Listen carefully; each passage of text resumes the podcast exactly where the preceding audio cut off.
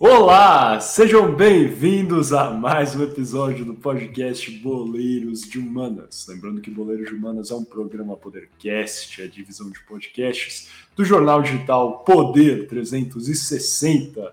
Como sempre, eu sou um de seus co-apresentadores, Miguel Galute Rodrigues, falando diretamente de São Paulo. E hoje estou aqui somente com Guilherme Ribeiro Paturi, falando diretamente de Toronto, no Canadá. Gabriel Franco não estará aqui nessa nossa gravação. O pessoal, nosso publicitário, que fala também diretamente de São Paulo, teve um problema aí é, de locomoção com o seu transporte, mas na próxima gravação ele está de volta. Todos nós sentimos falta dele aqui hoje nessa nossa exploração, mas ainda assim acredito que será um episódio muito, muito bacana, não é mesmo, Gui? Bom dia, boa tarde, boa noite, cara ouvinte, seja escutando esse mundo mundial. Alô, alô, Miguel. Hoje não tem alô, alô, Franco. Eu troquei de novo a ordem na minha entrada. Eu estou, eu estou fazendo errado a minha entrada na segunda semana seguida, Miguel, que eu faço errado. Eu também fiz uma careta quando começou a gravar. Eu quase me, me, morri de para segurar essa risada, mas segurei. É... Achei bom, cara. Tem que ter mais interação, ainda mais agora. É, eu fiz uma, uma, careta, foi uma coisa meio karate kid que eu fiz. É, achei bom, velho. A gente tá. É a linguagem não verbal, cara. De fato. Eu acho e funciona, é cara. É que a gente conhece há muito tempo, desse tipo de coisa a gente acha engraçado. É, é mas. Mas dito isso, meu caro, como sempre, muito feliz de estar aqui. Claro, vou sentir falta do nosso querido Gabriel Franco. É, é, e hoje falar de um tema interessante, né, cara? Assim, talvez o motivo de por que a gente vai entrar nessa exploração seja meio, meio diferente, mas a exploração em si vale a pena, né? Principalmente agora com a queda do agora esse técnico do Flamengo, Vitor Pereira, tem muito o que falar por isso, né, meu caro? É, eu concordo. Eu, você, para começar, você acha que foi um erro ou um acerto demitir o Vitor Pereira, cara? Ah, eu achei, assim, eu como um atleticano, eu acho que dá mais tempo pro, pro português com o Castilho para jogar, né, cara? Mas assim, se a gente vai ser analítico e vai falar sério aqui, eu acho que já tinha passado da hora, acho que inclusive já podia ter caído antes. Ah, é? Acha que, você, que já tinha passado da hora? Já, acho que ter perdido mas pro do, do... Arucas no Equador foi bizarro. Ah, é isso, mas per, perder pro Arucas é ruim.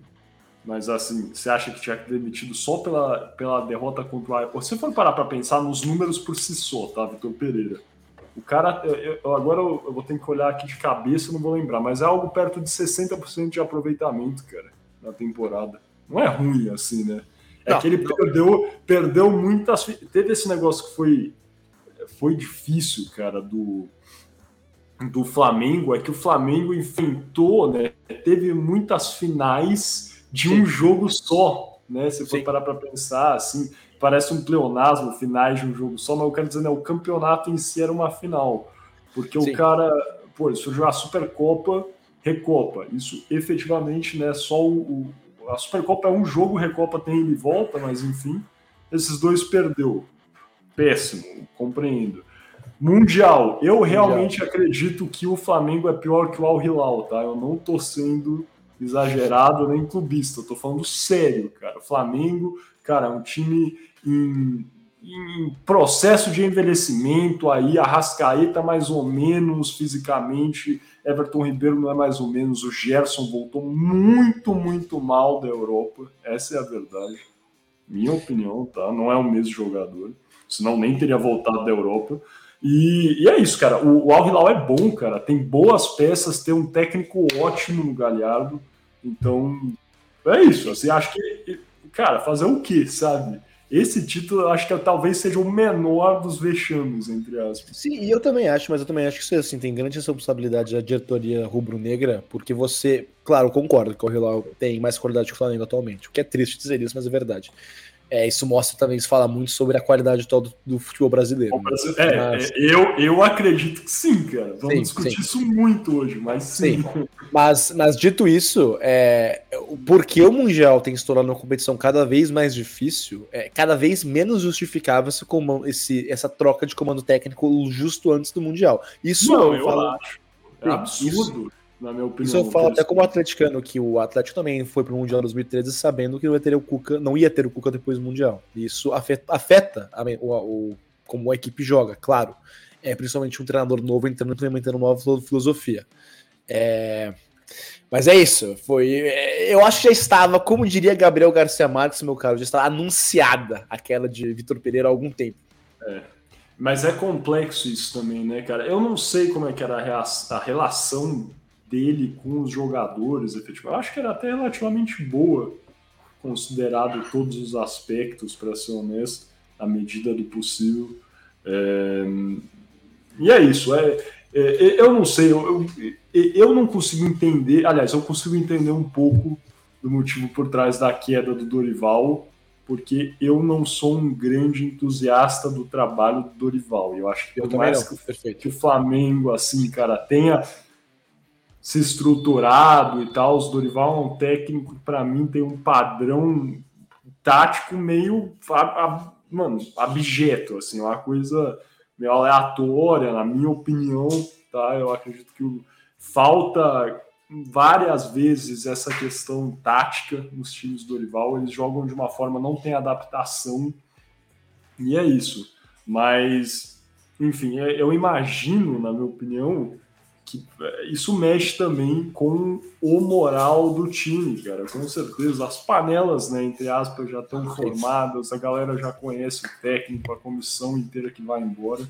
Então, acho que, no geral, sim, foi um erro demitir antes do Mundial. Não que o Flamengo fosse ganhar com o Dorival, acho que muito claro. provavelmente tam, também teria perdido para o Hilal. Totalmente.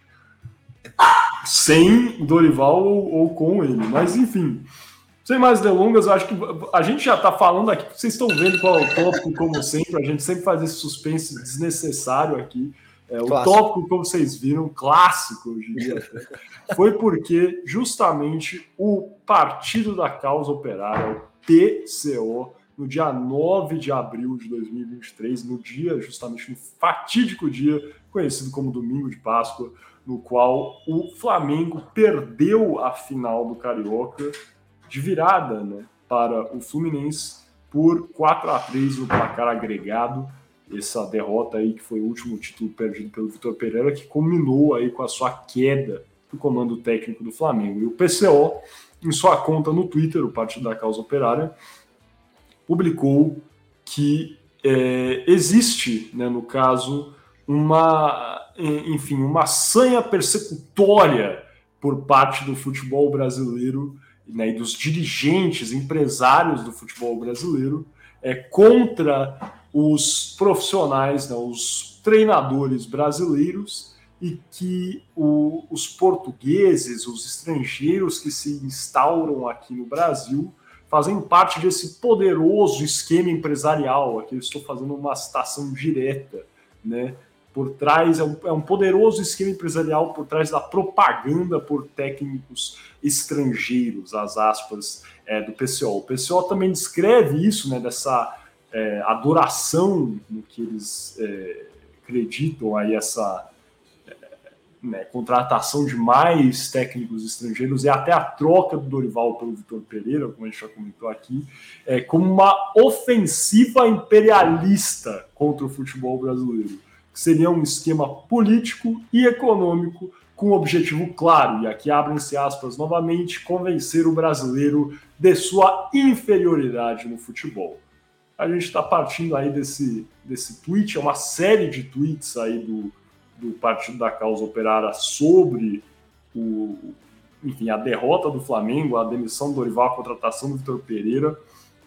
Essa, esses tweets né, já foram, inclusive, é, matéria de uma, de uma publicação no site do Poder 360, acho que a gente pode, inclusive, deixar o link, enfim, no qual né, é tratada essa questão que a derrota é, do Flamengo, né, e essa contratação do Vitor Pereira seria realmente nessa ofensiva, parte dessa ofensiva imperialista contra o futebol brasileiro. Mas vamos né, analisar isso efetivamente, vamos entender o que é ofensiva imperialista, qual que é todo esse contexto aí que eles falam de contratação de técnicos estrangeiros, fazer uma análise minuciosa sobre esse assunto. É isso mesmo, Gui? Alguma coisa a declarar ou já vamos passando para o nosso kickoff, meu amigo? Eu acho que podemos passar, né, para entrar nessa exploração, é, falando do próprio, enfim, um pouquinho do que falou o PCO. É, já vou dizer de antemão que, que eu acho um exagero, para dizer o mínimo. É, mas enfim, vamos entrar nisso mais a fundo é, nessa, nessa exploração de hoje. Perfeito, então, então sem mais delongas, vamos passando para o nosso primeiro bloco dessa primeira parte, o kickoff.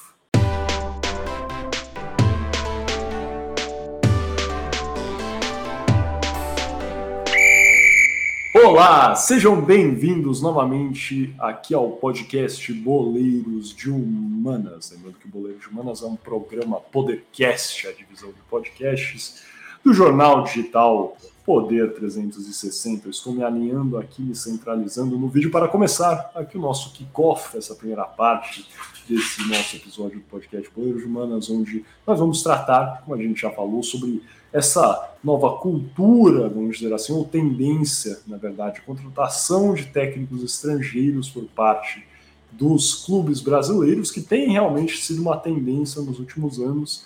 Eu acho que né, muita gente fala que é uma tendência com o sucesso que o Jorge Jesus teve em 2019, que depois o Abel Ferreira, também português, teve a partir de 2020 no Palmeiras. Eu não sei se seria nisso que começa essa tendência. Eu acredito até que essa tendência vem de antes, na verdade, né, Gui? Mas vamos tratando isso. Aliás, você lembra quando foi o primeiro técnico estrangeiro, assim, que você tem memória no Galo, cara? Foi o, foi o Aguirre? Eu ia falar justamente foi o Aguirre, porque antes do Aguirre o Atlético não teve técnico estrangeiro por uns mais de 10 anos. É, é. Foi uns 16 anos. O último técnico antes do Aguirre, eu aprendi isso recentemente, foi o Dario Pereira, que é um uruguaio também. Bom, o, Atlético é o título do São Paulo, pô. Sim, o Atlético também ele tem, tem uma história tal qual o São Paulo com o Uruguai. A maioria dos técnicos estrangeiros do Atlético foram do Uruguai. E só recentemente, o primeiro argentino a treinar o Atlético, inclusive, foi o São Paulo em 2020. Então, ah, é um fenômeno recente no Atlético, ter essa argentinização do clube que a gente tem visto.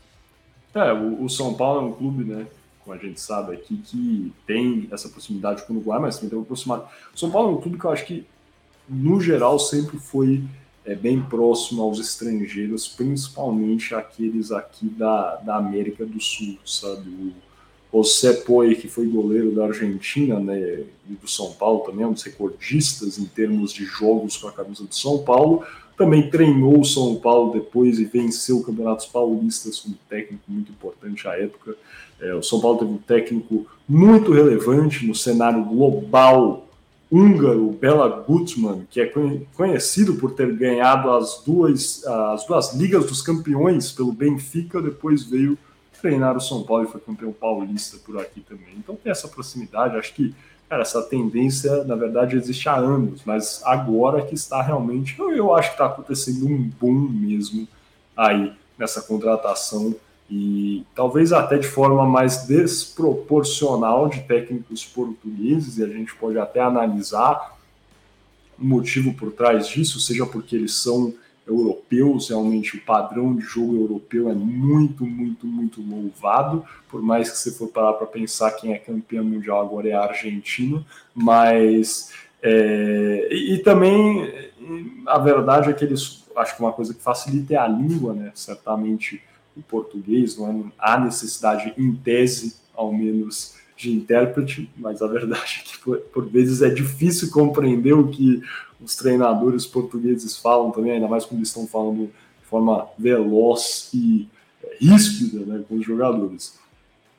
Mas enfim, a gente está dando essa introdução aqui meio geral, realmente, para fazer conexão com o tema de hoje, que é né, esse, a, a demissão do Vitor Pereira, né, a troca do, do Flamengo é, de técnicos e também a troca que ocorreu no final do ano passado, no final de 2022, quando o Flamengo, após a vitória, após a conquista da Copa do Brasil e da Libertadores pelo Dorival é, Júnior, decidiu fazer, é, não renovar o contrato, não foi uma demissão propriamente dita, né? o Flamengo decidiu não renovar o contrato, Dorival que havia entrado no meio da temporada passada após a demissão de outro técnico português.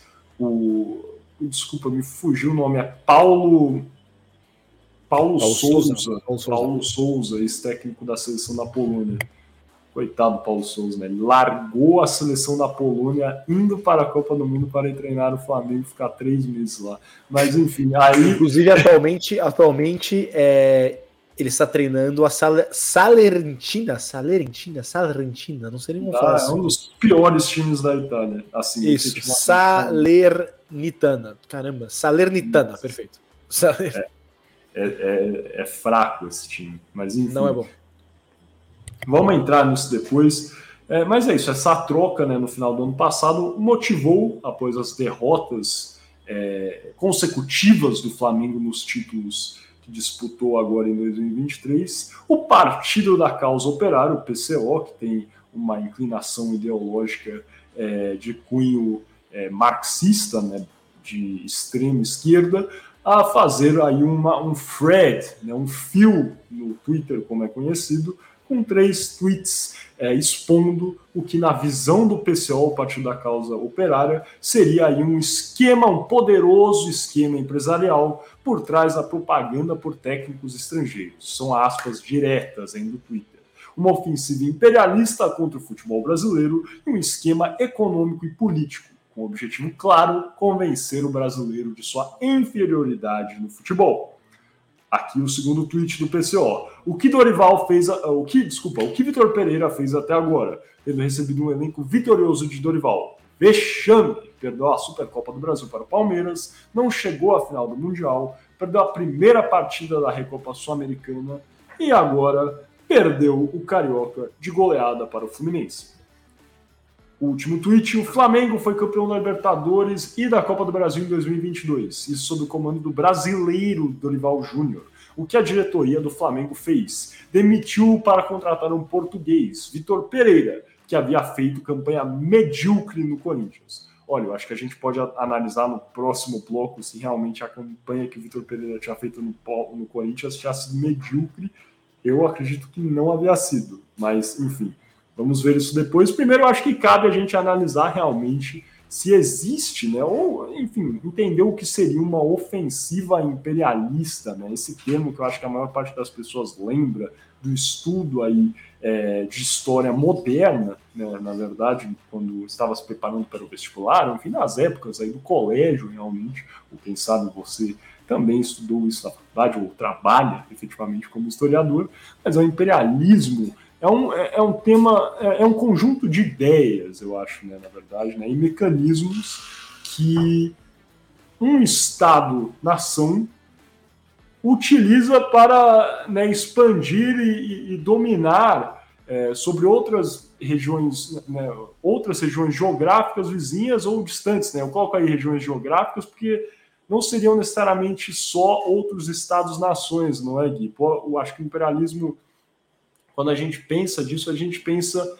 realmente em regiões é, geográficas maiores, seja aqui as Américas, quando as metrópoles europeias é, né, formaram as colônias aqui e, mediante né, a, a, na impressão de ideias, medidas e, e mecanismos, conseguiram realmente né, explorar no sentido tanto é, econômico, mas também territorial, o, aqui as Américas, e também o que aconteceu na África. Acho que muitos é, vão pensar na África quando escutam essa palavra imperialismo, até na partilha da África, o que foi esse momento histórico no qual os é, países europeus decidiram aí repartir a África de forma até no que, ao meu ver, foi bastante precipitado não é a palavra, talvez. Eu acredito que seja desleixado, na verdade, né? causando às vezes até essa confusão de fronteiras que a gente vê hoje em dia, buscando aí uma maior extração do que existia ali naquele território e realmente né, uma expansão e um domínio territorial e cultural sobre as pessoas que ali viviam. E a gente vê isso em diversos momentos aí, é, pensando em alguns séculos atrás, mas também é algo que é presente hoje em dia. Mas só para a gente fechar essa análise do que seria imperialismo no senso comum, você acha que está correto, cara? O que, você tem a dizer sobre esse né, conjunto aí de mecanismos que compõem o que seria o imperialismo, cara?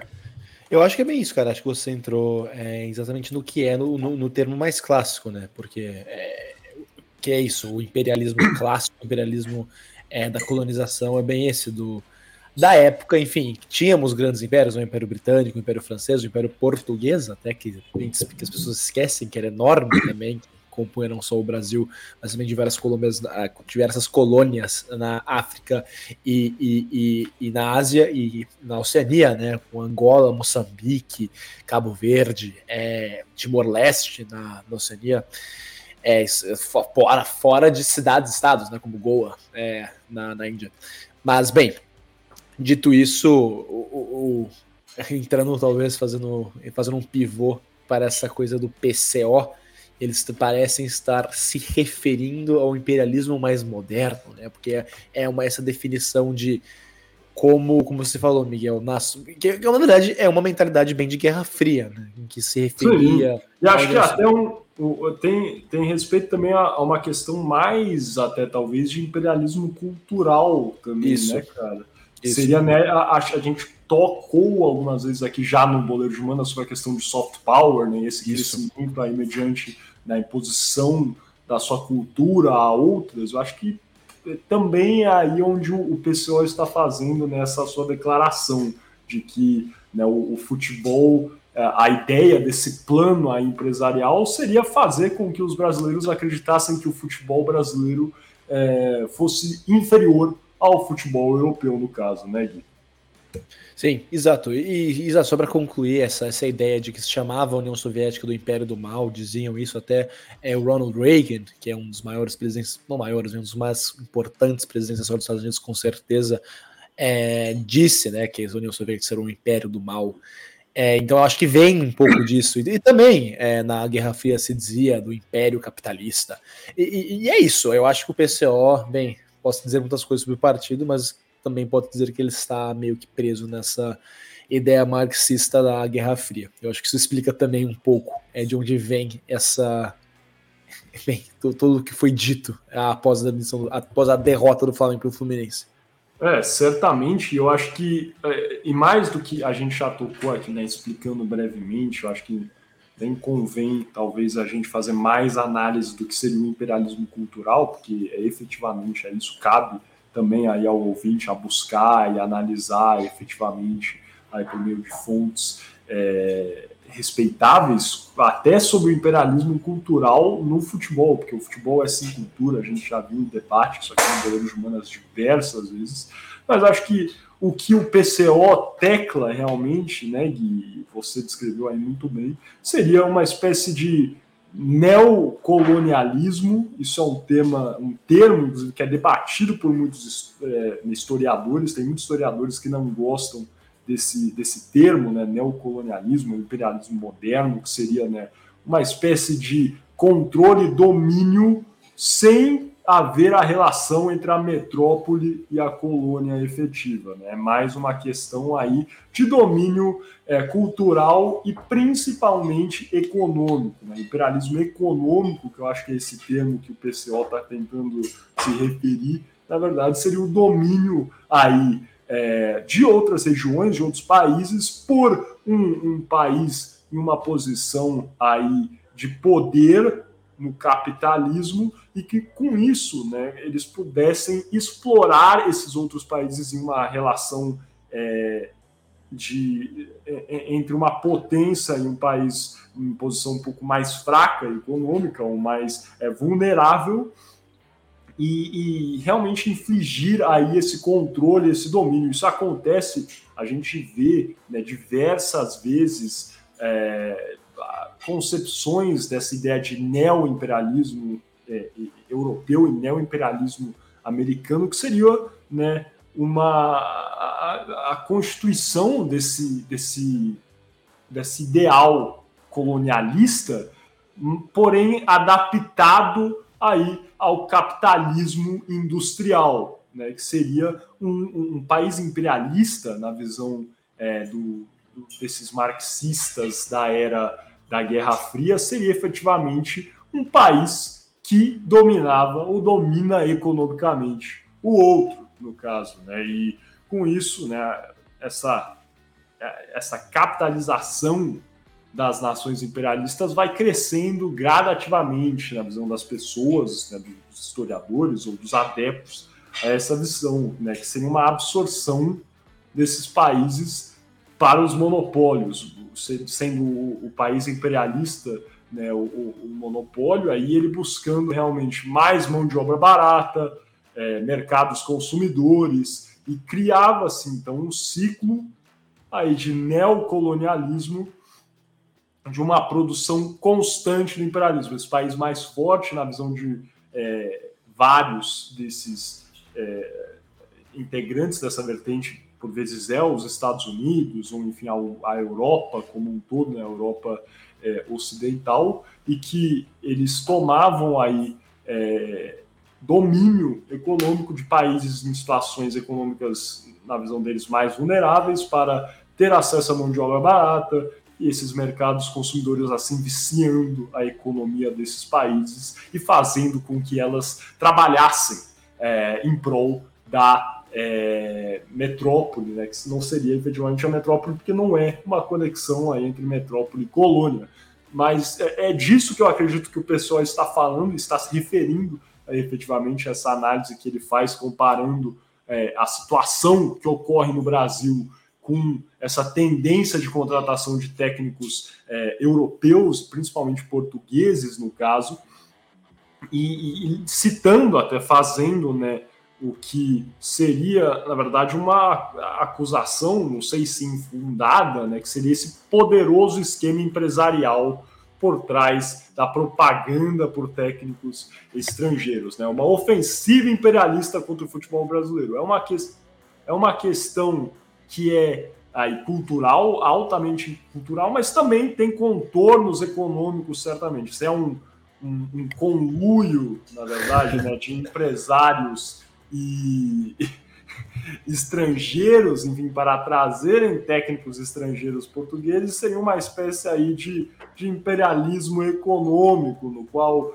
é, esses países europeus, no caso, estariam tentando é, imprimir no, no Brasil e no futebol brasileiro aí esse controle econômico, né? Então, uma coisa é verdade, no entanto, eu não concordo com isso, para deixar isso amplamente claro, por mais que eu esteja explicando aqui, né? E me informei para fazer essa análise, mas uma coisa que algumas pessoas já devem saber, inclusive o flamenguista deve estar sabendo, e deveria inclusive ficar bastante chateado, na minha opinião, é que Desde 2020, né, considerando a saída do Jorge Jesus, chuta quantos milhões o Flamengo gasta com multas rescisórias de técnico, Gui?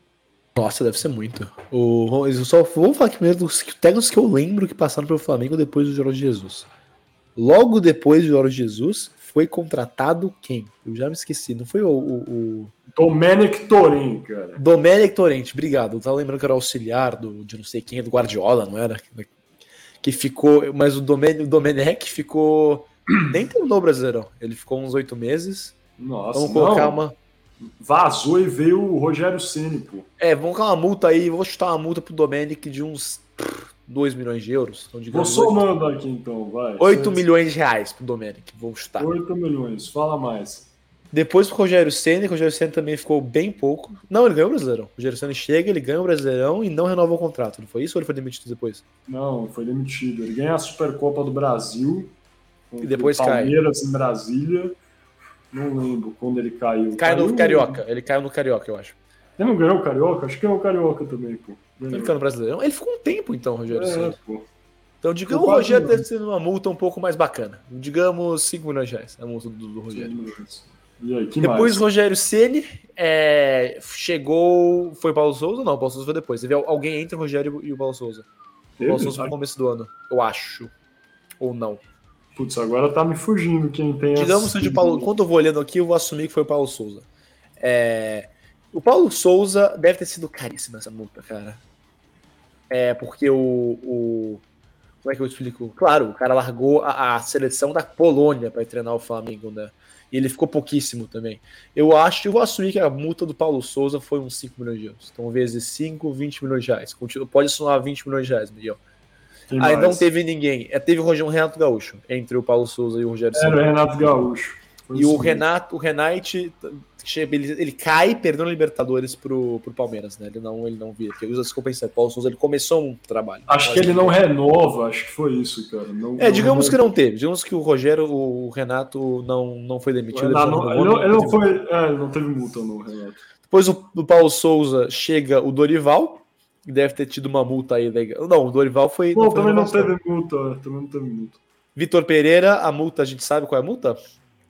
Ué, sabe? Eu sei a multa de todos, cara, que você escolhe. Ah, você sabe? sabe? Eu, eu acho que deve ser 35 milhões de reais a, a multa do Vitor Pereira. Deve ser altíssimo, porque eu sei que essa é do Cudê. É eu vou, isso, eu vou assumir que seja parecida. Você acha Quanto que é tudo que... isso? No total, teria dado aqui, ó. vamos arredondar, vamos arredondar para baixo. A minha, meu chute é o Flamengo já gastou 60 milhões de reais em rescisões. 60 milhões. Olha, tá elevado o seu valor. Esse levantamento foi feito pelo Globo Esporte, tá? E que com a saída do Vitor Pereira, as multas do Flamengo desde 2020 chegam a 37 milhões de reais. Ah, se você pegar a minha análise, parece ok. Mas se você é. olhar que são 37 milhões de reais, é muitíssimo. É cara. absurdo, cara. Olha isso, com a demissão do Domenic Torren, eles pagaram 11,4 milhões de reais. Bom, Depois perto. eu falei demi... foi. demitiram o Rogério e pagaram 3. Depois veio a demissão do Paulo Souza, 7 milhões e 700 é, mil. Também alta, bem alta. E agora, no final, a do Vitor Pereira, mais alta. 15 milhões de reais, cara. Ó, se não fosse pela que eu ter o dobro pro, pro Vitor Pereira, eu teria acertado quase. É, foi bem próximo, cara. Você tava com. Antes do Vitor Pereira com 33. É que você chutou para cima a do, a do Paulo Souza também. É. Paulo Souza foi. não foi alta. Ah, não foi alta. O que, que eu tô falando? 7 milhões de reais. Mas foi bem mais baixa do que você chutou. É absurdo, cara, se for para pensar. Isso também, e é dinheiro que, em certa medida, também foi embora do Brasil. Mas, enfim, vamos. O que, que você acha de tudo isso? O que, você acha dessa questão? Não, eu, eu Seja do imperialismo se moderno, cara, ou enfim, dessa aplicação. Cara, para começar, eu só eu pensei numa coisa que você estava falando do imperialismo moderno, é, que também é, é, é, eu, eu não consigo parar de pensar na Guerra Fria, porque foi isso. Quando, por exemplo, quando cai, quando cai a União Soviética, os satélites que eram chamados da União Soviética, como a Alemanha é, Oriental, como a Polônia, como a República Tcheca, como Cuba, não era República Tcheca, acho que era Tchecoslováquia na época. Mas enfim, esses países sofrem muito com a queda da União Soviética, porque exatamente, como você falou, Miguel, eles eram economicamente dependentes em Moscou. E quando acaba, quando Moscou para de ser a Moscou, uma superpotência mundial, e vira uma Rússia que tem milhares de problemas próximos, que não tem a menor chance de apoiar esses países, é não só ter, eles passam por um período econômico muito difícil, como cai o comunismo em todos esses países, né? É, e isso é visto até hoje, porque a, a parte oriental da Alemanha é economicamente muito mais fraca que a parte ocidental da Alemanha. Isso é um problema político e econômico até hoje no país. E isso demonstra como o imperialismo moderno existiu então na Guerra Fria. E eu acho que o PCO, de novo, já falei, está com essa mentalidade de Guerra Fria, talvez por causa da sua, bem como você falou, Miguel, da sua inclinação marxista-leninista, que está francamente preso na Guerra Fria, porque vários do, da, das pautas que o partido defende simplesmente não são relevantes, são assim extremas de uma maneira até, é, até chocante. Assim, você achar que tem de fato um complô de empresários para trazer, sei lá, uma espécie de império português via o futebol, me parece assim é, é, é bem exagerado, né, para dizer para dizer o mínimo. São Imagem, eu acho que para mim o pior seria a ideia de que teria esse complô, esse conluio para que o brasileiro compreendesse que o futebol é pior que o futebol europeu. Pra, na Sim. minha opinião, tem algumas questões aí que são um pouco uh, absurdas. Número um, Exatamente. Futebol, o futebol brasileiro é pior que o futebol europeu. Perfeito. Senão Perfeito. os brasileiros não iriam jogar na Europa por diversas questões. Claro, tem qualidade de vida, sei lá, enfim, muitas coisas, mas hum, futebol aqui é pior, para começar, não tenho o que falar.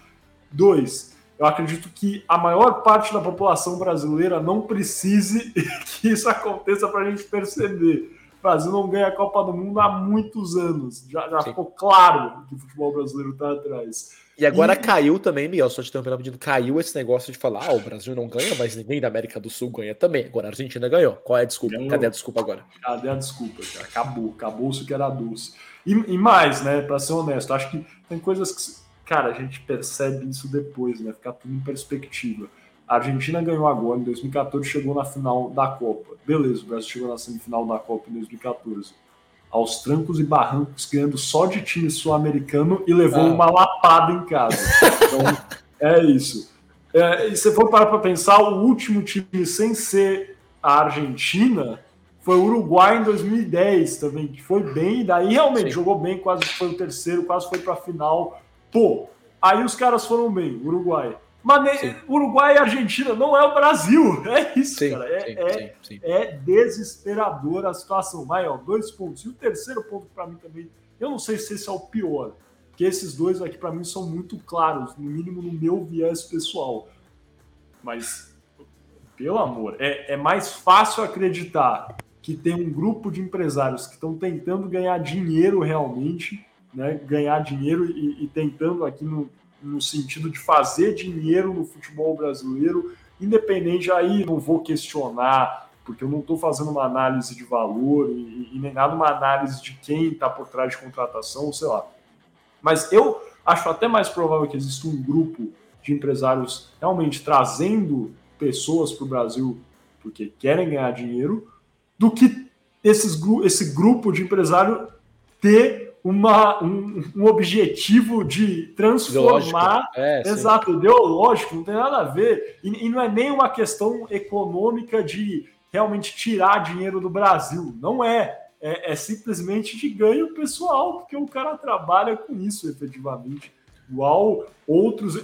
Efetivamente, você, torcedor aí de algum time, já deve ter visto em, na sua existência a contratação de um jogador completamente aleatório para o seu time. Não faz sentido ele estar lá. Você pensa que o cara não domina uma bola, é rapaz, não corre, tá fora de forma sempre. Por que, que esse cara tá lá? Pode ter certeza que ele tem um bom empresário.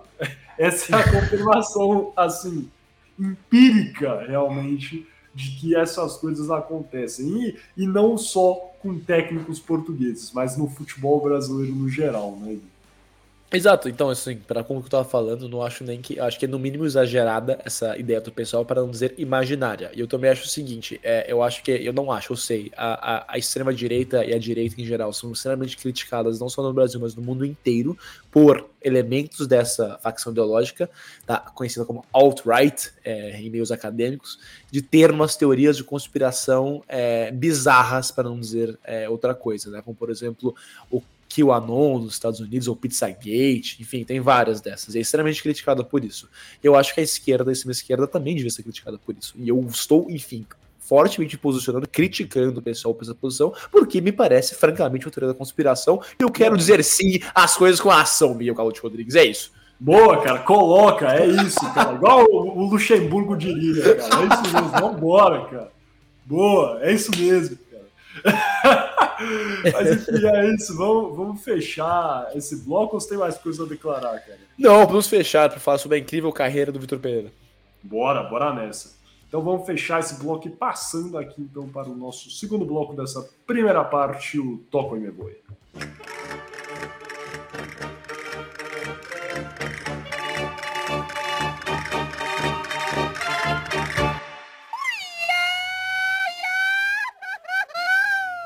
Sejam bem-vindos novamente ao podcast Boleiros de Humanas. Lembrando que Boleiros de Humanas é um programa Podercast, a divisão de podcasts do jornal digital Poder 360.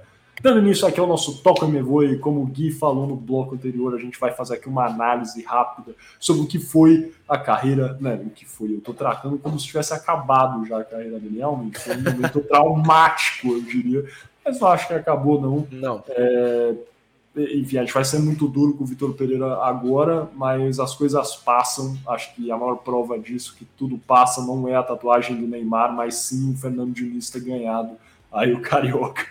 então, vamos, vamos entender o que foi, a, o que tem sido, na verdade, né, a carreira do Vitor Pereira, de onde ele veio, é, quais são aí os principais trabalhos dele, e daí a gente pode, às vezes, até fazer uma análise sobre a demissão para finalizar aí. Mas o Vitor Pereira aqui era né, o treinador do Flamengo, ele também é um ex-jogador de futebol que, cara, não teve uma carreira muito brilhante, brilhante como jogador. Boa. Muito bem, muito bem posto, cara. Acho que muito nem muito brilhante seria ser bem gente boa com a carreira dele de jogador, mas né, na carreira de treinador ele desde o início já começou a se enfim a se a se destacar, eu acho que a gente pode dizer. É, quando ele, em, assim, em 2007, né, acho que é o primeiro trabalho no qual a gente precisa mencionar, que ele entra na, na academia de técnicos, se a gente puder chamar assim, ou no, nessa comissão técnica geral do Porto, como treinador da equipe sub-15. E é, em 2010 ele passa né, a trabalhar com o Andrés Vilas Boas, o técnico do Porto que venceu a, a Eurocopa pelo Porto, grande, vitorioso, né, o Andrés Vilas Boas pelo Porto. É, mas em 2010, Vitor Pereira assume ali a, a posição de treinador adjunto do Andrés Vilas Boas é, no Porto, não foi mesmo? E acho que é isso, isso é um grande ponto de virada na carreira do Vitor Pereira, quando o Vilas Boas é, decide deixar o Porto após o término da sua temporada vitoriosa, ali que ele ganha né, a, a não é Eurocopa, eu falei até errado o nome, é Europa League, desculpa, quando ele vence a Europa League e decide aí é, se mudar para Londres para treinar o Chelsea, porque o Vitor Pereira, ao final da temporada 2010-2011, assina um contrato como treinador principal do clube do Porto, é, por duas temporadas, não foi, Gui? É, e assim, você falou que foi um ponto de virada, e foi mesmo, né? Claro, ele, ele foi um técnico que, que saiu bem é, no Porto, é difícil dizer que não. É, ele venceu, né? A, a super taça Cândido de Oliveira em 2012, após vencer a Acadêmica na final por 1 a 0 e, e, também ganhou o tricampeonato nacional, né? Ganhando dois títulos da Primeira Liga de Portugal. É, então, assim, isso mostra que ele era um bom técnico. Claro, Portugal, naquela época, principalmente, não era muito competitivo. Claro, tem que por, por isso o Porto era inteiramente dominante na época. É, mas isso não, não tira o fato de que ele ganhou uma liga importante europeia. Mas, Miguel, eu acho que a gente, isso, dito isso, a gente entra num ponto importante: que depois da saída dele do Porto, até a chegada dele no Corinthians, eu argumentaria que a carreira dele não foi boa. Porque ele passou pelo é, Al Olympiacos, TSV München, Xangai Port, Fernevate, antes de chegar no Corinthians. É, desses, é, é, nenhum deles, fora o Fernevate, eu diria que está numa liga muito competitiva. É, ele, ele foi bem no Olympiacos, né? Ganhou a Copa da Grécia em 2014/2015. É, é, no Fernevate ele não ganhou nada, inclusive saiu brigado com a diretoria do TSV 1860 München, que para quem não sabe é o rival principal histórico do Bayern de Munique. Ele foi mal, o clube foi rebaixado da segunda para a terceira divisão durante sua passagem. E, e na sua volta ao Fenerbahçe também não consta nenhum título é, importante. É, é, relevante. Ele foi campeão na China também, né? Ganhou o campeonato chinês. Sim, eu excluí a China, eu excluí, excluí a China e, e, Propositalmente! Propositalmente a Arábia Saudita na minha análise, desculpa. Vai, ganhou a China, né, cara? Ganhou lá e a, e a Supercopa da China também. Ele venceu algum título no ali? Acho que não também. Não, não me consta que ele ganhou. Boa, mas continua aí a sua análise, cara. E é isso, cara. Eu acho que o meu, o meu, o meu ponto principal é que no tempo que depois que ele saiu do Porto, ele não conseguiu vencer é, não só vencer, ele não dirigiu nenhum clube importante até chegar no Corinthians. Fora o Fenerbahçe. O Fenerbahçe foi um dos grandes times da Turquia. Eu acho válido falar que é um grande clube. Mas os demais são clubes, assim, de segundo escalão para baixo. O TSV Munchen é até de terceiro escalão de passagem. Então, assim, se nota que a carreira do, do, do Vitor Pereira teve, assim, esse pico no Porto, depois ele cai drasticamente. Isso quer dizer alguma coisa em um vácuo? Não, porque o Abel Ferreira também treinava o, o, o Panataicos antes de chegar do Palmeiras e é atualmente o melhor técnico. Não, não era o Panathinaikos, pô, era o Paok. Paok, desculpa. É, eu estou vendo o logo, só confundi porque os dois são com P, cara. Eles são da Grécia também. É, mas, mas é isso, é, é essa Inclusive, mesmo, né? sabe que é o camisa 10 do Panathinaikos, cara? Quem que é atualmente? Alegria nas pernas. Que que o Bernard? É o grande ídolo do Galo, o cara. O menino Bernard jogou no Panathinaikos. O Bernard realmente assim acabou não tendo uma carreira assim muito brilhante, né? Como a gente é, falava do... eu, eu aceitaria fácil no São Paulo. Por alô, Júlio Casares, contrate, cara. Eu tava, mano, muito feliz, muito contente. Mas só para concluir o que eu falei, né, é, do Vitor Pereira no Fenerbahçe, na temporada 21-22, quando ele treina o clube a última vez, acho que ele não termina a temporada, mas o Fenerbahçe termina em terceiro. E na sua primeira passagem no clube, é a temporada 2015-2016, o Fenerbahçe termina vice para o Besiktas em 15-16 e em terceiro lugar em 16-17. Então é, o, o Vitor Pereira não conseguiu é, ganhar a Liga Turca, apesar de dirigir um grande clube é, no país. É isso, cara. Eu acho que, para ser honesto, e agora analisando ele aqui no Corinthians, eu acredito que o Vitor Pereira foi bem no Corinthians. Eu também. Assinou, o contrato aí de um ano, cara. Pegou um Corinthians que, enfim, recebeu investimento, mas acho que o time do Corinthians é um time velho. Prova né, que o time do Corinthians tem dificuldades é que ainda o, o, o Lázaro, novo técnico do Corinthians, não conseguiu imprimir um padrão de jogo, acho que tão eficaz como o do Vitor Pereira. Acho que o Lázaro tem pontos positivos como técnico, tem um trabalho interessante na seleção ali como auxiliar, é, participação boa no, no, Guarani também, mas a verdade é que não se compara ali ao Vitor Pereira como técnico. Acho que ele é um cara inteligente, ele estuda os seus adversários, na minha opinião, tá? Prova disso foi o primeiro jogo da final do Carioca. O Vitor Pereira entra aí com o Gabigol no banco, se protege no primeiro tempo, o Fluminense com o time mais cansado, aí sim o Vitor Pereira no segundo tempo, o Flamengo esmaga o Fluminense. Efetivamente foi isso que aconteceu. E não, não rolou no segundo jogo, é verdade, e isso é uma dificuldade, dificuldade crônica dos times do Fernando Diniz. Eu sei bem porque era a dificuldade do São Paulo também. Quando o Diniz encontra um time que está jogando defensivamente e se defende bem, esquece, cara. Dificilmente esse time do Diniz vai ter artifícios assim para vencer. Furar o bloqueio, sim. É, é o que acontece. E o, e o Vitor Pereira entendeu isso no primeiro jogo e armou o time bem e venceu. Daí não sei o que aconteceu, não conseguiu. É isso. Não sei se ele estava já desgastado, o que aconteceu, alguma coisa aconteceu ali, mas é, é, uma diferença assim gritante, né, do primeiro jogo dessa final do Carioca para o segundo. A, a, absurda, até eu diria, essa diferença. Mas aí no, no Corinthians, só para finalizar aquilo que eu vinha falando, Gui, ele teve, cara, bons momentos, goleou Santos né, no primeiro clássico dele, cara, foi bem na Copa do Brasil, levou aí o Corinthians até a final e colocou o Corinthians aí em posição para vencer o jogo contra o Flamengo, a final no Maracanã. Eles perdem nos pênaltis, mas assim, foi ali na, na unha que o Corinthians não ganhou aí a Copa do Brasil com o Vitor Pereira. Sim. Acho que um momento, talvez até né, o, o, maior é, o maior feito do Vitor Pereira foi a classificação do Corinthians para as quartas de final da Libertadores de 2022, algo que não acontecia. Tudo bem, o Corinthians não foi campeão, mas o Corinthians não ia para as quartas de final da Libertadores desde 2012. Ou seja, desde do, da, do único título da Libertadores dos Corinthians, os Corinthians não chegavam nas quartas de final. E isso é grave, grave Sim. mesmo.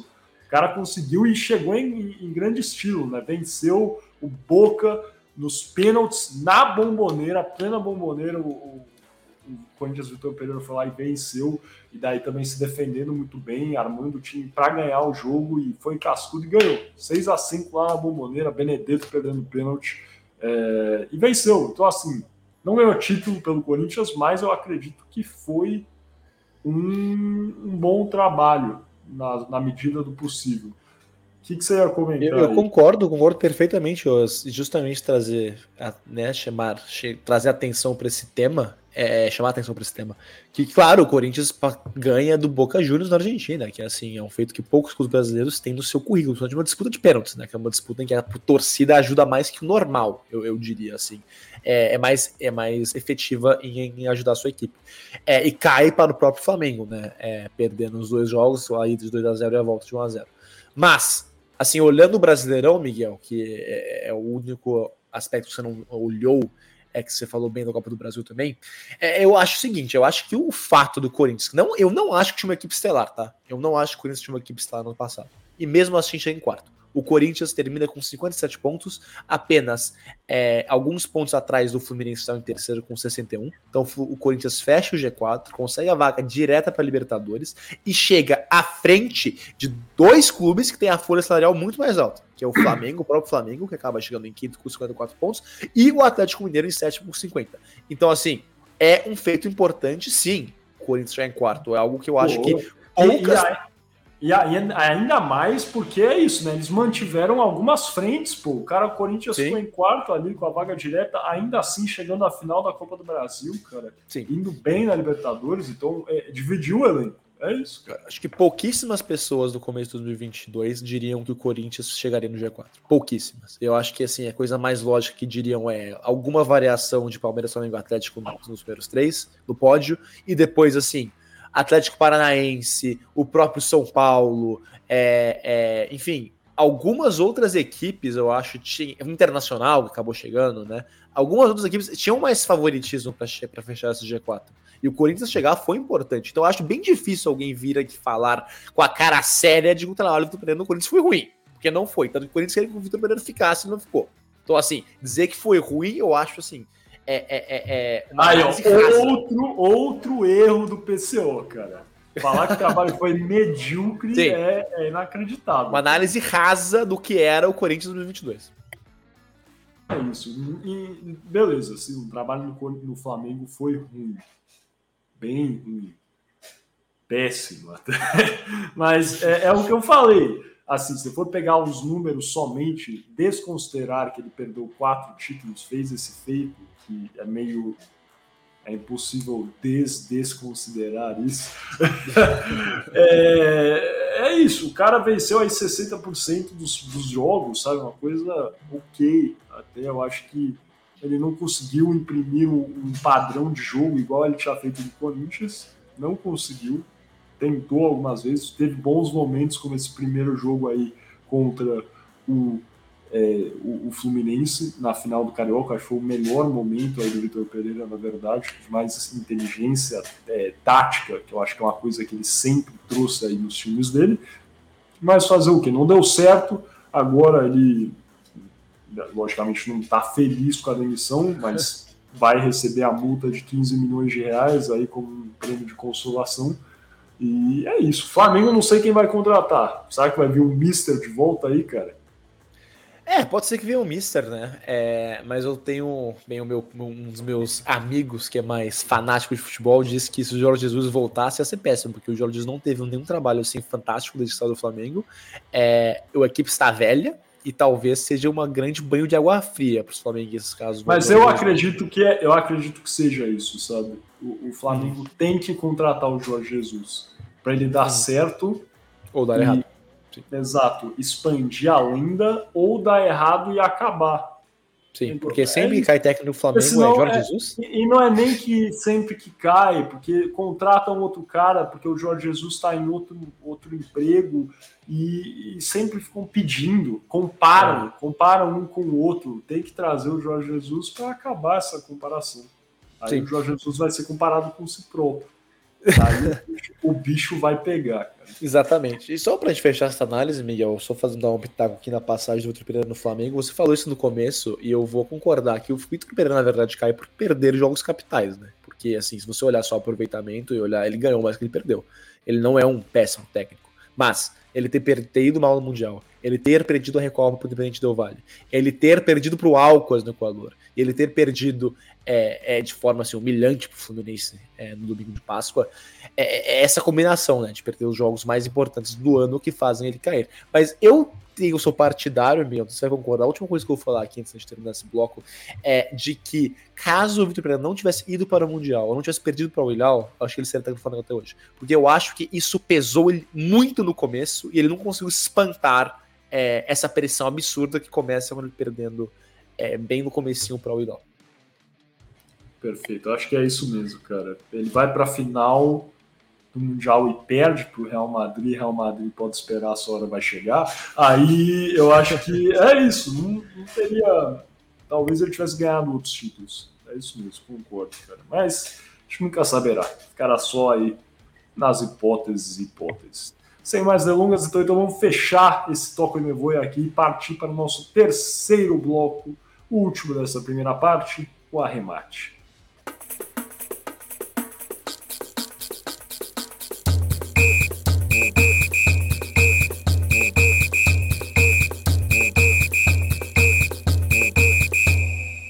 Muito bem, começando agora aqui o terceiro bloco, o nosso arremate do podcast Boleiros Humanas. Lembrando sempre, claro, que você escutando o podcast Boleiros Humanas, o programa Podcast, a divisão de podcast Jornal Digital Poder 360. E é isso, né, cara? Nesse bloco a gente vai falar agora sobre o Vitor Pereira, falar sobre as polêmicas do PCO, e para entrar assim ainda mais em outros argumentos do PCO, né, de que o Brasil estaria sendo tomado por técnicos estrangeiros, assim, imperialismo moderno. Eu vou falar um pouquinho né, sobre a história mais recente, uma história bem, bem história bem antiga mesmo também, é, de técnicos estrangeiros no Brasil, porque este fenômeno que a gente vê agora, de fato, de ter muitos técnicos estrangeiros na elite do Brasileirão é uma coisa mais ou menos nova. Eu vou entrar nisso daqui, né? Porque desde a chegada, claro, o ponto de virada para essa, esse grande fluxo de estrangeiros como técnicos no Brasil foi 2019 quando treinam Jorge Jesus treina o Flamengo e o Jorge Sampaoli treina o Santos. Porque, claro, o Jorge Jesus teve um Flamengo galáctico, um Flamengo que encantou o Brasil, que ganhou praticamente tudo. Foi uma coisa assim realmente fenomenal. E, e, e, e o Sampaoli com o Santos, mesmo não vencendo nenhum título, acho que não foi campeão paulista também, então acho que não ganha nenhum título nesse, na sua passagem, também encantou o Brasil porque jogou muito bem. O Santos fez uma pontuação altíssima do Brasileirão. E, e acaba, né, que encanta o Brasil, esses dois gringos que chegaram treinando a, a o Flamengo, mas o Santos principalmente, eu argumentaria, porque o Santos não tinha uma equipe tão forte. O Flamengo tinha uma equipe fortíssima, você sabia disso, tinha um alto investimento, o Santos não. Então o Santos acabou surpreendendo talvez até mais que o Flamengo de Jesus. Mas, é, agora que a gente está prestes a começar o Brasileirão de 2023, é, é, importante ressaltar mais uma vez que começa o fluxo em 2019, porque agora em 2023 a gente tem quase metade dos, das equipes do Brasileirão são treinadas por técnicos estrangeiros. Ah, vamos para a lista. No Galo, temos, claro, o argentino Dado Cudê. No Bahia, o português Renato Paiva. No Botafogo, o também português Luiz Castro. No Coritiba, o também português Antônio Oliveira. No Cruzeiro, o também português Pepa. No Cuiabá, o também português Ivo Vieira. No Fortaleza, o argentino Juan Pablo Vojvoda. No Palmeiras, o português Abel Ferreira. E no Red Bull Bragantino, o português Pedro Caixinha. Esses nove técnicos então compõem quase metade do corpo técnico de todas as equipes do Brasileirão. É, mas se a gente voltar um ano atrás, né, antes de 2019, em 2018 todas as equipes da elite do futebol nacional foram treinadas, ou pelo menos começaram o Brasileirão com técnicos brasileiros. Com a grande decisão sendo São Paulo, que trouxe Diego Aguirre ali no meio da temporada. Eu acho que ele chega no meio da temporada, não é, Miguel? Ele não começa o trabalho no São Paulo. O Aguirre? O Aguirre. Mas no ano passado? Não, 2018. Ah, 2018. O começo da temporada do São Paulo era treinado pelo. Pelo Jardim, não era? É, pelo Jardim, porque. Sabe por que aconteceu? Eu lembro muito bem disso. 2017. O... Não, não era o Jardim, cara. Não, o, não, o Jardim, ele. ele era, era, o, era, o, era o Dorival. Era o Dorival. O São Paulo demitiu o Dorival e trouxe o Agui. Foi isso mesmo. Exatamente. Então, essa o São Paulo foi a grande exceção em 2018. Mas em 2017 também, só tivemos um técnico gringo, que foi o colombiano Reinaldo Rueda, que treinou o Flamengo. Em 2016, tivemos quatro estrangeiros: Diego Aguirre no Galo, Sérgio Vieira no América, Paulo Mendes do Cruzeiro e Edgar do Bausa no São Paulo. E, e enfim, claro, é, antes disso, só para mostrar que antes de 2019 não era muito comum a gente ter técnicos brasileiros, é, não brasileiros, comandando equipes da elite do futebol nacional. É, porque agora, como a gente tem quase metade, a gente talvez se esquece, parece que é desde sempre, mas não, isso realmente é um fenômeno que começa a partir de 2019. Tanto que diziam em 2020, no ano seguinte aos fenomenais Santos e Flamengo de São Paulo e Jesus, que era uma moda, né? E foi de fato uma moda, acho que um momento, porque as pessoas, muitos dirigentes começaram a pensar que qualquer estrangeiro resolveria. E isso levou a diversos técnicos assim, com currículos bem medíocres, só treinar equipes no, no Brasil, como o próprio Rafael Dudamel, treinando o Atlético Mineiro, com pouquíssimo no currículo. O, o Gesualdo Ferreira, outro que tem um currículo farto, é de fato técnico vitorioso, mas ele já estava no final de carreira para treinar o Santos, ele não estava muito preparado, tanto que não durou muito. É, e tem vários outros exemplos desse 2020 que teve também muitos técnicos estrangeiros, mas acabou é, que terminou com mais técnicos é. brasileiros que estrangeiros. E é, e é, é uma coisa só que eu ia comentar, cara, acho que já tá perdendo um pouco o fio da meada, porque a gente tá fazendo essa análise Talvez a gente pode voltar isso depois. Não sei quando vai ficar mais, mais valioso, cara. Mas enfim, eu não sei efetivamente se eu concordo com você que o impacto maior foi do Sampaoli com respeito ao Jorge Jesus. Eu só queria deixar isso claro, porque tem um fator que eu acho que demonstra, talvez, um motivo pelo qual, sabe, existe também essa grande. Lógico que tem um fator do São Paulo que é o time do Santos era muito é, overachiever, né, igual falam os norte-americanos. É um time que não tinha aquele grau para chegar em segundo, lutar pelo título brasileiro, chegou com o trabalho do São Paulo. Tinha diversos problemas, atraso de salário, enfim, muitos problemas extra-campo também, mas ainda assim blindou e chegou. Agora, o Flamengo tem um fator que é relevante, que o time era aquele poderoso, muito bom, beleza, mas que no começo da temporada era treinado pelo Abel Braga e o Perfeito. Abelão vinha mal, quase sendo eliminado da Libertadores. Não sei se Sim. você lembra disso. Perigando, perigando. Perde do Emelec no Equador e precisam de resultado no Maracanã. Perigando, cara. Aí o que acontece? Trazem o Jorge Jesus e o time vira. Dá uma virada. Então, Acho que isso é uma demonstração também. O Abel era um técnico que, cara, respeitado, né? Você pensa 2019, tudo bem, ainda não era. Era Zé. O Abel viveu tempos áureos ali, acho que no Fluminense, né? na virada do assim, 2013, por aí. Teve um trabalho, um trabalho muito longo no Fluminense também, sim, depois, sim. em seguida. Então, ainda assim, era considerado um bom técnico brasileiro, assim, um, um nome forte, apto para carregar aí esse time de estrelas do Flamengo. E o cara fracassou, fracassou esse bom técnico brasileiro, veio o técnico português e conseguiu colocar jeito na coisa. Então, isso para mim é relevantíssimo também na análise aí de Jorge Jesus e porque o Jorge Jesus tem todo esse, cara, é, é, acho que esse culto aí a pessoa do Jorge Jesus. Eu também acho que é importante ressaltar que esse culto do Jorge Jesus ele também vem, vem que porque antes dele, agora a gente tem mais, né, claro, mas antes dele ganhar tudo em 2019, a última vez que qualquer estrangeiro foi campeão de qualquer coisa no Brasil foi o Diego Aguirre em 2015, quando ele vence o Campeonato Gaúcho. Cara, mas isso é uma doideira também. Você falou, cara, de pessoas que não tinham um currículo tão bom. Eu, pessoalmente, né, sou São Paulino, até achei que o, o Aguirre fez um bom trabalho no São Paulo. O São Paulo liderou muito tempo o Campeonato Brasileiro, mas o Aguirre, antes dele vir treinar o Inter, o que, que ele tinha ganhado na carreira? Eu acho que um, um campeonato uruguaio com o Penharol, talvez. Ele chega, coisa... eu acho que ele chega na final Libertadores com o Penharol em 2011. Eu acho. Não tenho é, certeza se ele era o técnico. Não tenho certeza também, para ser honesto, mas também pouco, na minha opinião, sabe? Sim, exato. E, e, e, é isso. Eu acho que principalmente depois do Jorge Jesus do São Paulo, que nem eu falei, em 2020 foi uma loucura, Miguel. Não sei se você lembra, teve uma quantidade de técnicos estrangeiros no país, uma. E, e, o próprio, a gente estava falando disso em off, o próprio Sapinto, ele não tinha um currículo assim para justificar treinar o Vasco. É que tava, teve essa moda de vamos contratar qualquer português, porque o Jorge Jesus é português. Mas as similaridades param aí, porque eles são portugueses os dois, né? É, é, é, é que nem como falar, ah, o Cuca e sei lá, o Diniz são técnicos brasileiros, então eles devem fazer a mesma coisa. Não é bem assim que funciona. Eu acho que os dirigentes brasileiros não, não viram isso, né? Principalmente, principalmente em 2020. 2021 já meio que melhora a situação.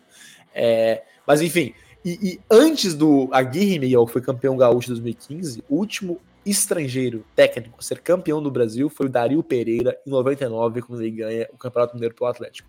Então, não tínhamos de fato uma tradição de técnicos estrangeiros, mas agora, como eu falei, são é, quase metade das equipes da elite nacional são treinadas por técnicos estrangeiros. E parece que estão aqui para ficar, né, meu caro? A gente pode entrar mais nisso, talvez, no debate, quando a gente falar, quando a gente vai falar um pouco mais algo desse tema, de por que técnicos brasileiros é, não estão sendo tão cotados para a seleção brasileira, que é algo de fato é, é bem novo. Mas algo mais a declarar, Miel, antes de fechar aqui o nosso arremate? Pô, cara, não tenho muito a declarar. Acho que 2022 também, né? Você mencionou, foi um ano que teve muito estrangeiro no Brasil. 2021 também foi uma crescente, tá? Acho que é isso, né? 2019, 20, 21, 22 e agora também, acho que manteve aí, na verdade, né, esse grau de é, né, número assim de, de, técnicos estrangeiros no Brasil. Uma coisa que é sempre relevante para mim é essa preferência pelos técnicos estrangeiros. É, recentemente, o São Paulo vem passando, por exemplo, por uma fase muito difícil tecnicamente, resultados, enfim, derrocada e eliminação para o Água Santa no Campeonato Paulista.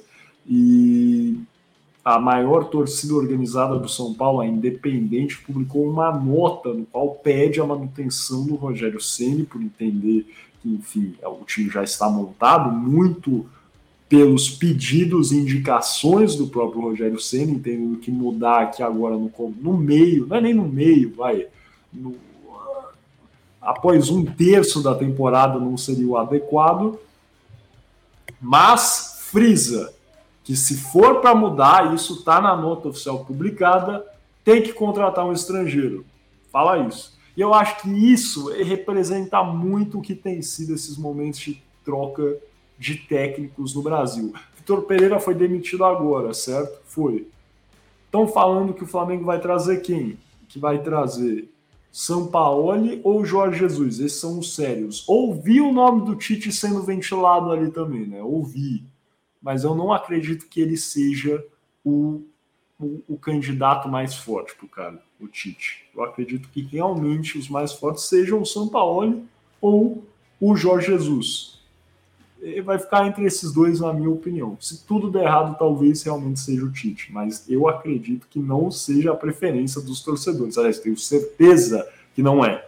E eu, eu tenho certeza também que se demitirem o Cudê do Atlético Mineiro, ou se ele sair, igual foi ventilado essas semanas, aí talvez o pessoal vai falar, ah, quem sabe o Diniz, não sei, mas, cara, vai ter muita gente pedindo outro argentino, ou um português, ou sei lá do que isso. Não, não tenho dúvidas, sabe? Não tenho dúvidas.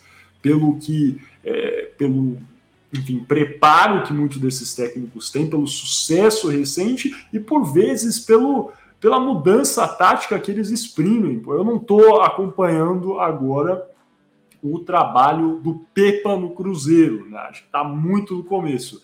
Mas, para ser honesto, eu entendo a mudança. Saiu Pesolano, que é um uruguaio, não foram atrás de um Celso Ruth, foram atrás do Pepa. Então, é, é, é isso, é, é, por acreditar realmente que o Brasil, sim, está atrás, principalmente no que diz respeito ao entendimento tático do futebol. Isso eu tenho plena convicção de que o torcedor brasileiro já entendeu de forma assim bastante clara, escorreita aqui, que se for para sair, se for para tirar os técnicos, quem torcedor do Flamengo entende, viu aquele vídeo lá, aquele meme do Rogério Ceni sai do Flamengo, então, era para tra era trazer técnico estrangeiro. E se for para tirar algum técnico brasileiro hoje, você vai ter certeza que os torcedores vão pedir um estrangeiro. Perfeito. Com isso, meu caro, fechamos aqui essa primeira, esse último terceiro bloco e a primeira parte do podcast Goleiros de Humanas. Continuamos agora para a segunda parte, nosso tradicional é, jogo de perguntas e respostas e para o nosso debate na segunda parte. Por favor, se você está ouvindo é, no YouTube, é só deixar o vídeo rolar. Se você está escutando na sua plataforma de áudio predileta, só ver, clicar do lado, clicar em cima, na direita, na esquerda. Não sei exatamente qual você está ouvindo, mas está aí. E nos vemos então na segunda parte. Um abraço.